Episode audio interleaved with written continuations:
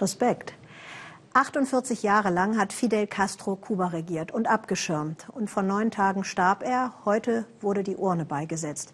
Damit jeder persönlich Abschied von ihm nehmen konnte, wurde seine Urne nun tagelang quer über die Insel gefahren. Die Urne ist nun angekommen. Heute ist Fidel Castros letzter großer Tag. Es ist noch früh am Morgen, als Fidel Castro seinen letzten Weg antritt. Auf dem Friedhof Santa Ifigenia wird die Urne beigesetzt. Seine Anhänger müssen vor den Toren warten. Die Feier findet im engsten Kreis statt.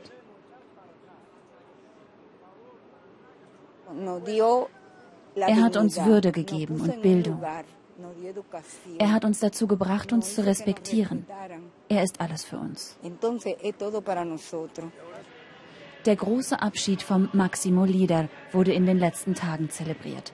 Gestern Abend versammelten sich Zehntausende in Santiago de Cuba, um ihrem Kommandante die letzte Ehre zu erweisen.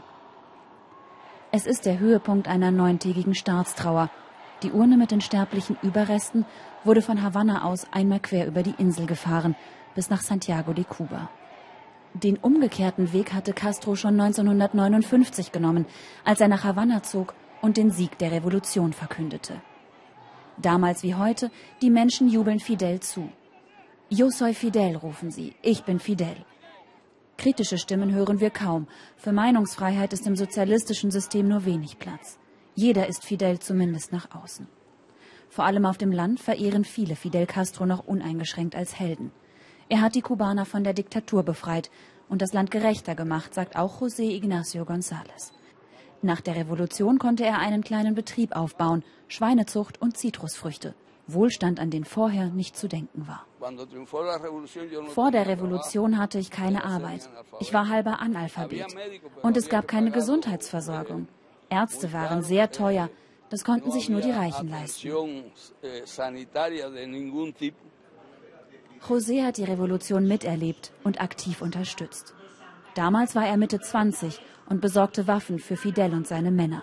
Jetzt schaut er mit seiner Familie den Trauerzug im staatlichen Fernsehen an, zutiefst betroffen.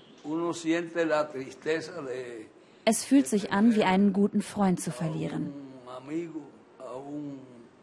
Jemanden, den man sein Leben lang bewundert hat.